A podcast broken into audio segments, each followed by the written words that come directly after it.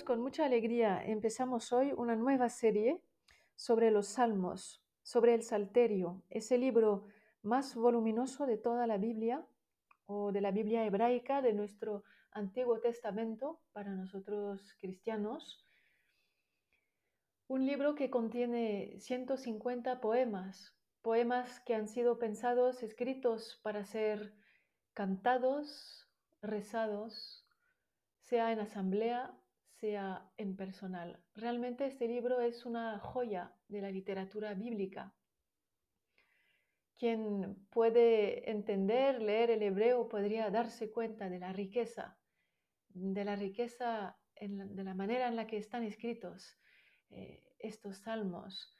Nosotros vamos a considerarlos uno por uno en la mayoría de los casos en esta serie tratando de poner atención a características que nos permitan entrar en la dinámica de los salmos, comprender cuáles son sus mm, peculiaridades, comprender cuál es el acento de cada uno de sus salmos. Cada uno es diverso, aunque tienen puntos comunes.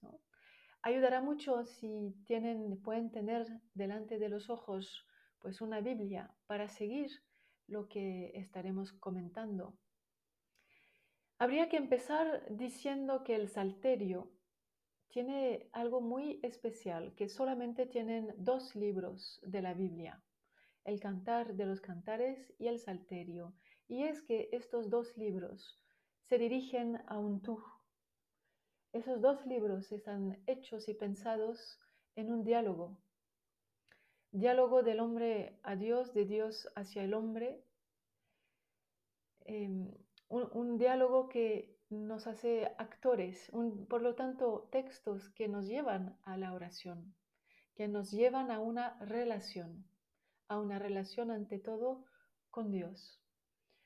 Como saben, para nosotros que tenemos, que creemos que la Sagrada Escritura, que la Biblia es palabra de Dios, pues este texto, este libro del Salterio añade una dimensión más, porque no solo es palabra de Dios, sino que además eh, son palabras humanas dirigidas a Dios.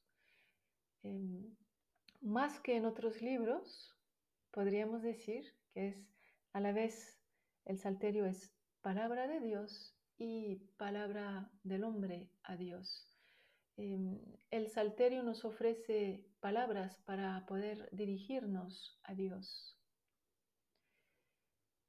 Y a la vez es palabra de Dios, como si Dios mismo nos enseñara las palabras que le podemos dirigir.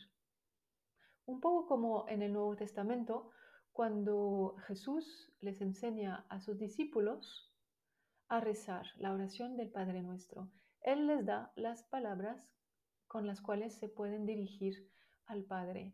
Aquí pasa, mm, pasa lo mismo, em, como si Dios nos prestara, nos enseñara las palabras que nos permiten dirigirnos a Él. Bueno, decíamos que el Salterio es una joya de la poesía bíblica. Decíamos que asambla 150 poemas que son expresiones primero de fe, pero también a veces de pena, de dolor, de destreza y también de esperanza. Eh, esos, que, son esos sentimientos que llevaban adentro los que han producido estos salmos. Estos salmos son el, testigos de experiencias religiosas personales y colectivas.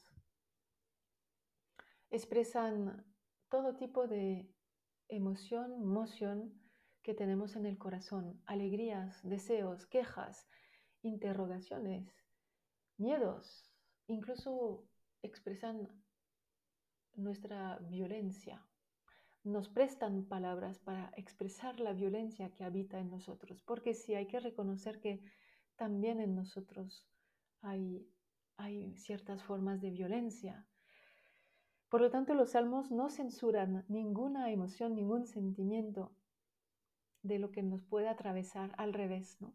nos permiten hablar a Dios, con Dios, desde nuestra existencia, desde nuestra vida, eh, inscribir eh, en la actualidad eh, de la belleza y de la violencia del mundo, ambas dimensiones, inscribir esto en un diálogo con Dios.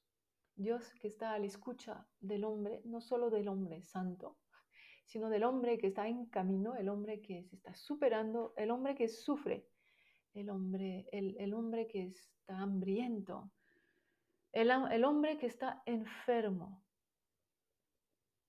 Pero por encima de todo, quizás si tuviéramos que resumir lo que es el salterio, podríamos resumirlo con una palabra. Y es el título de este libro, Sefer Tehilim, el libro de la alabanza. En el fondo, estos 150 poemas son alabanza.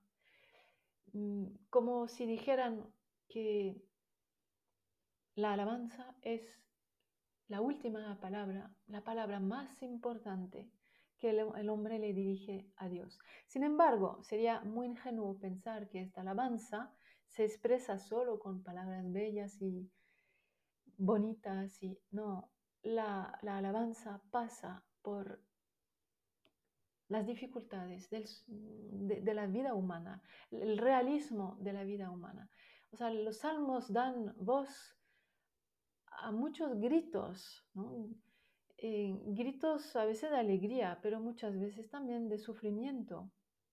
Realmente el salterio es como un condensado de todas las experiencias posibles que el hombre puede vivir con Dios.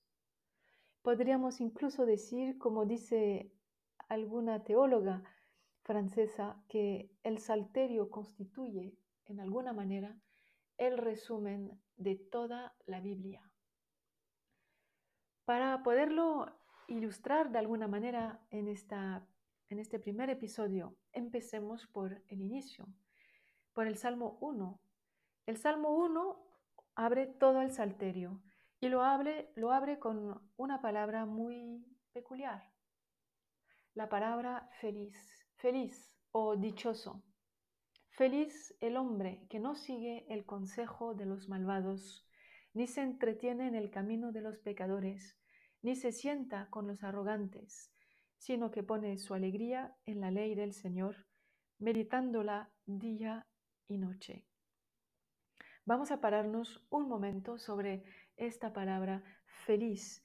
Feliz porque encontramos otro salmo el salmo más largo de todo el salterio, que es, el salmo 119-118, que también se abre con esta palabra, asher, feliz, dichoso, dichosos los que con vida intachable siguen la ley del Señor, dichosos los que cumplen sus preceptos, los que lo buscan sinceramente, dichosos los que sin cometer ningún mal siguen sus caminos. Hay mucho paralelismo entre el Salmo 1 y este Salmo 119. Primero por esta llamada o esta declaración más bien divina eh, de Dios al hombre que le dice, feliz, feliz tú, te enseño el camino de la felicidad. Dios quiere nuestra felicidad. Esto es la más bella y grande noticia en el fondo, ¿no? Que nos puede, que nos puede tocar, que tenemos quizá que avivar y recordar. Dios busca nuestra felicidad, nada más. Así se abre el salterio, búsqueda de la felicidad. Y si, si, se fijan, así también se termina la Biblia. El Nuevo Testamento en el libro del Apocalipsis, en el capítulo 22, termina de la misma manera, con una llamada a la felicidad. Apocalipsis 22, versículo 14. Dichosos, felices los que lavan sus vestidos para tener derecho al árbol de la vida y poder entrar en la ciudad por sus puertas. La llamada final de toda la Sagrada Escritura que resuena en eco en nosotros es esa llamada a la felicidad. Felicidad, feliz porque entrarás en la ciudad eterna, en la Jerusalén celeste, dice el Apocalipsis. Y entre el Salmo 1 y el último libro de la Sagrada Escritura, pues podríamos pararnos también un momento en el, Evangelio de Mateo, en el capítulo quinto. las bienaventuranzas. Felices, dichosos los pobres en el espíritu, porque de ellos es el reino de los cielos. Dichosos los afligidos, porque Dios los consolará. Dichosos los humildes, porque heredarán la tierra, etcétera, etcétera. Felices, dichosos. No significa que ya somos dichosos, ¿verdad? Que, que porque conocemos a Dios y a nuestro Señor Jesucristo ya somos dichosos en todo. No. Más bien es una declaración, es como una promesa. Es una promesa que Dios nos hace, que Dios nos hace en muchísimos textos de la Sagrada Escritura, como estamos viendo. Volvamos al Salmo 1. Feliz el hombre que no sigue el consejo de los malvados. Feliz el hombre que pone su alegría en la ley del Señor. Hay que entender por ley muchos sinónimos. Eh, palabra, la palabra del Señor, la palabra de Dios, ¿no? la enseñanza del Señor, la enseñanza de Dios el que pone su alegría, su gusto en la ley, en la palabra del Señor, meditándola día y noche. Es lo que estaremos haciendo, comentando estos salmos juntos en esta serie. Pero no hay que parar aquí. Aprendemos también a través de ese Salmo 1 en qué consiste el camino del hombre justo el hombre que medita la palabra de Dios día y noche, y el hombre que sigue, el hombre malvado, ¿no? el hombre pecador. El hombre bueno, se nos dice, el hombre que sigue, el hombre que medita día y noche la palabra del Señor es como un árbol plantado junto al río, que da fruto a su tiempo, sus hojas no se marchitan, todo lo que hace le sale bien. Pero no pasa lo mismo con los malvados, dice el versículo cuarto. Ellos son como paja que se lleva el viento. Esa imagen de la paja que se lleva el viento es una imagen del juicio. Lo que vuela, lo que se va, lo que no queda.